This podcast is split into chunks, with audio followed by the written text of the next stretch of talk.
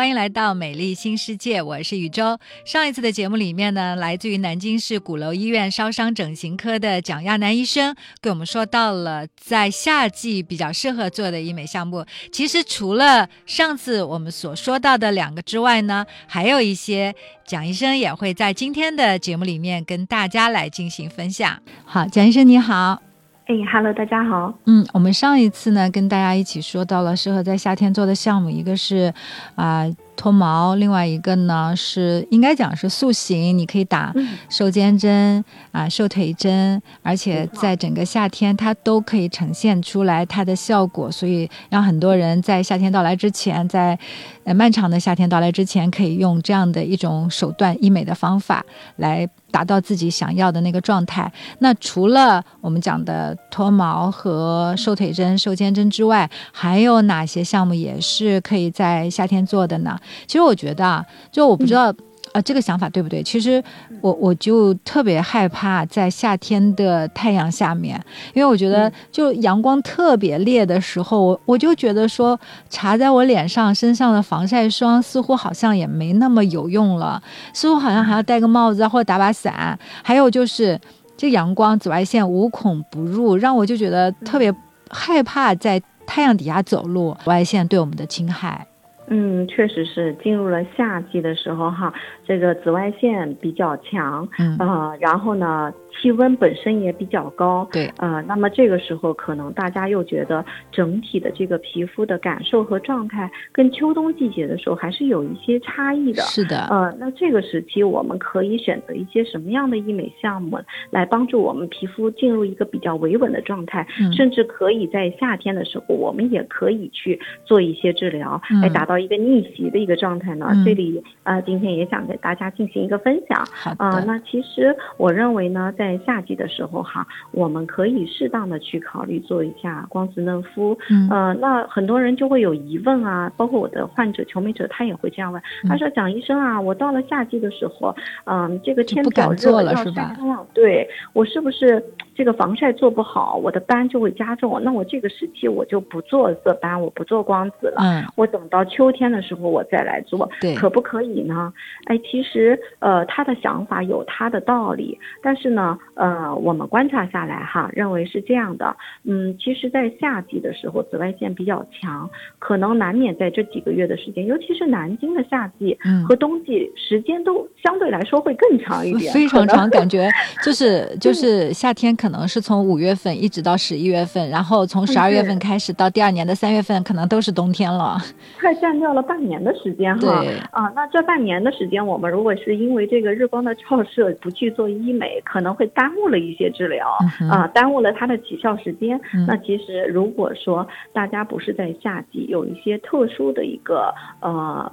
强光暴晒的一个这个环境，嗯嗯，如果是能避免的，其实医美的项目项目是不耽误的。为什么这样说呢？就是，呃，我们在正常，呃，要经历这样的四季变换的时候，尤其到夏季，紫外线是比较强，那不确实并不是每个人都能做到很好的防晒，嗯，呃，尽管您涂了防晒霜，嗯，尽管您做了很好的物理防晒，嗯，但依然没有办法说做到，嗯，三百六十五。度的这个全方位无死角的一个防护是啊，那一定多多少少会有一些日光性老化的积累。是，那么日晒以后呢，包括这个高温环境导致皮肤的一个快速的缺水，会使我们的肤色会觉觉得有暗沉，或者说有这个油脂分泌比较旺盛的一个状态。嗯，那在这个时期，我们定期的去给皮肤做一做光子嫩肤，一方面可以很好的控油啊，有痤疮的患者呢，在这个时期因为油脂分泌旺盛，我们做了光子以后啊，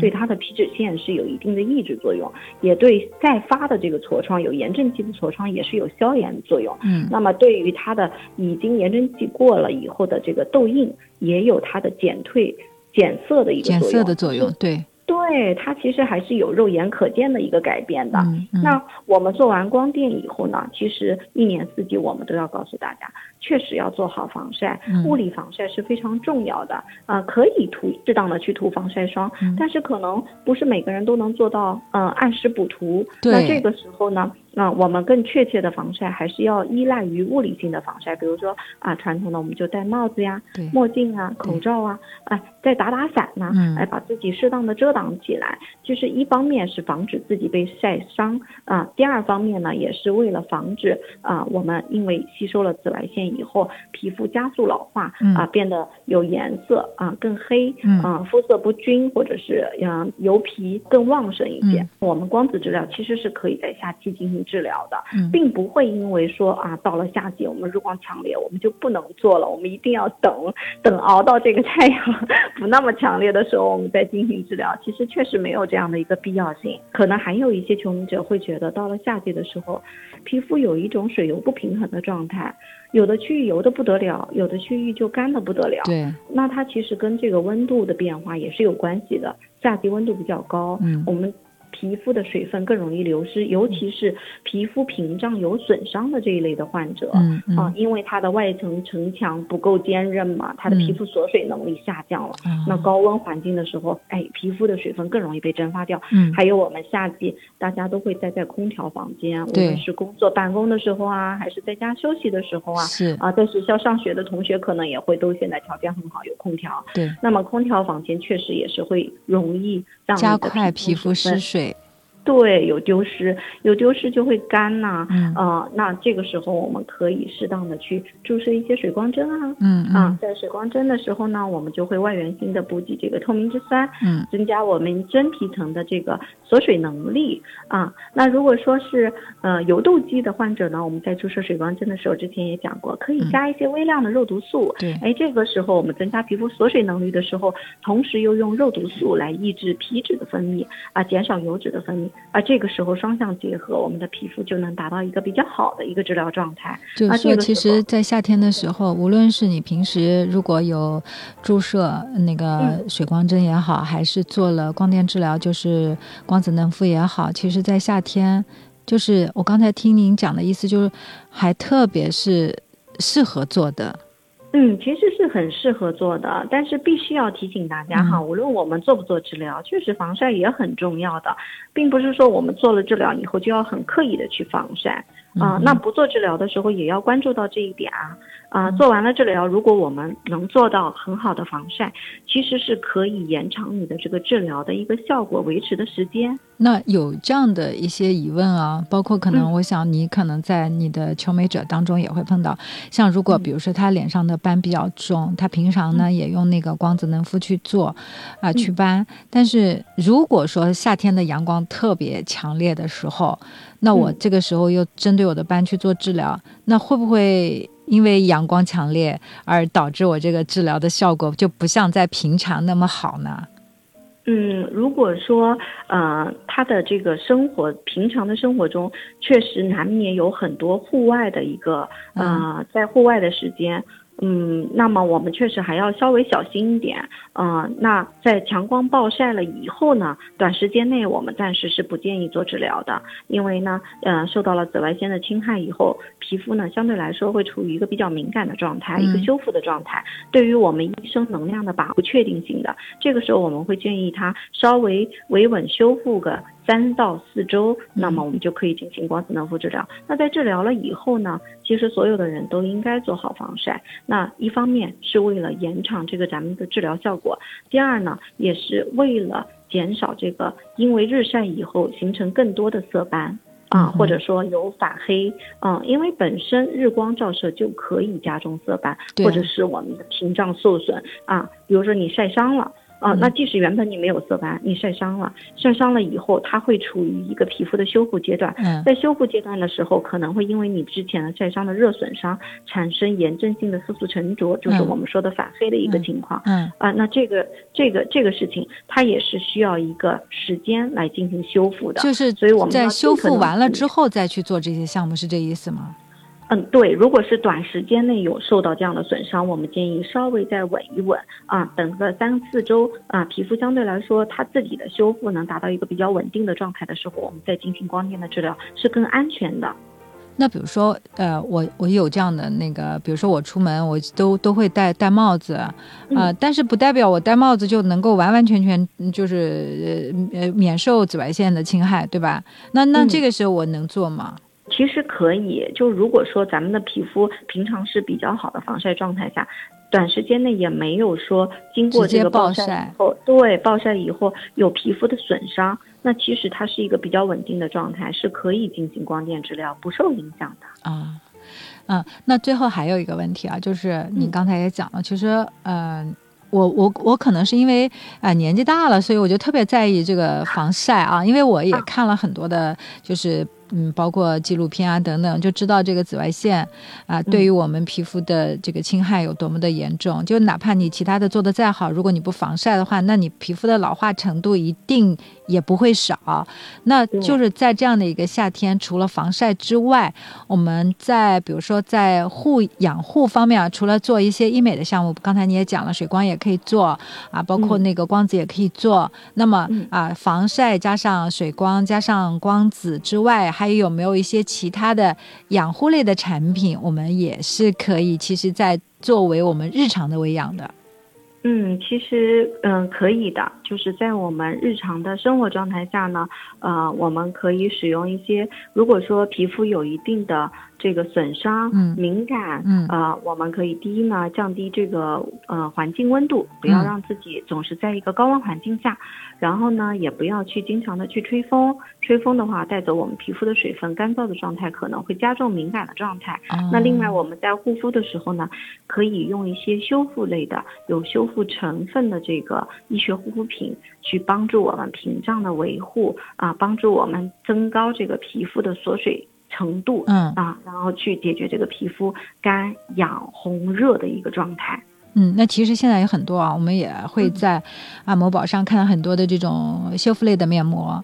啊，医用的修复类的面膜，那有肯定去尝试过那些医美项目的朋友，可能也都知道，你做过医美项目之后呢，呃，这个机构啊、医生啊，也都会让你回去多敷一些这种啊，就是医用面膜。那这样的面膜，如果我没有做呃医美项目的话，我在日常的维养当中，比如说我在这个夏天阳光比较多，然后比较容易失水的这种状况之下，我能够用吗？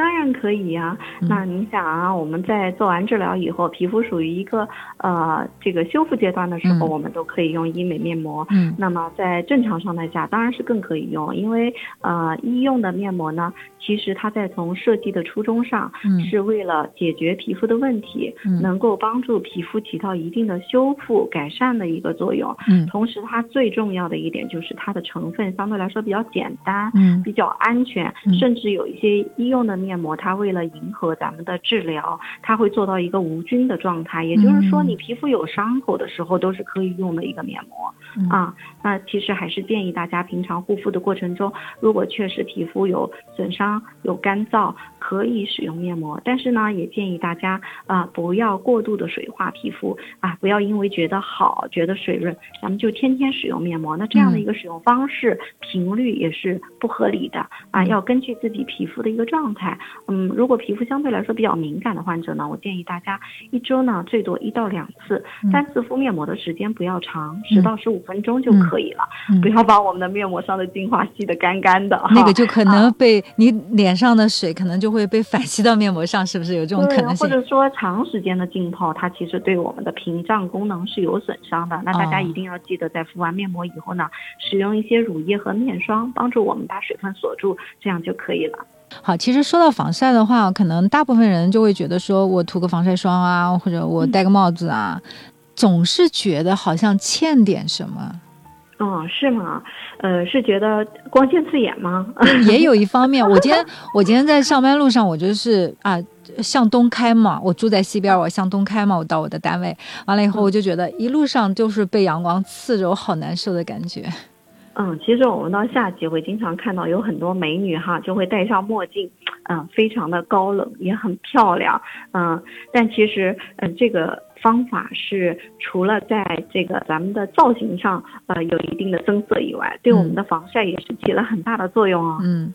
嗯，墨镜，因为。哎，对，墨镜可能大家并不知道，我们的瞳孔在强光的照射下，它也会增加我们身体的黑色素的一个产出率。啊，真的吗？哎，对，这个是有文献支持的，跟大家可能不知道，只知道用这个呃帽子呀，或者是呃长袖的衣服、长长腿的裤子去遮盖这个皮肤，大家并不知道我们的这个瞳孔接受到了强光的照射，也是会增加我们的这个皮肤黑色素的一个产生率，会导致我们变黑的啊。那在这个强光暴晒的时候，大家一定要记得，除了戴帽子以外，还要把墨镜给戴好。哦，看来这点我我也忽略了，我只是觉得说如果。我说只是戴一个墨镜的话，就是让眼睛显得不那么的刺眼。啊，没想到光线还能够刺激瞳孔产生黑色素。希望在我们节目里面的这些啊美容方面的小常识，能够对听我们节目的朋友们、爱美的人们有所帮助。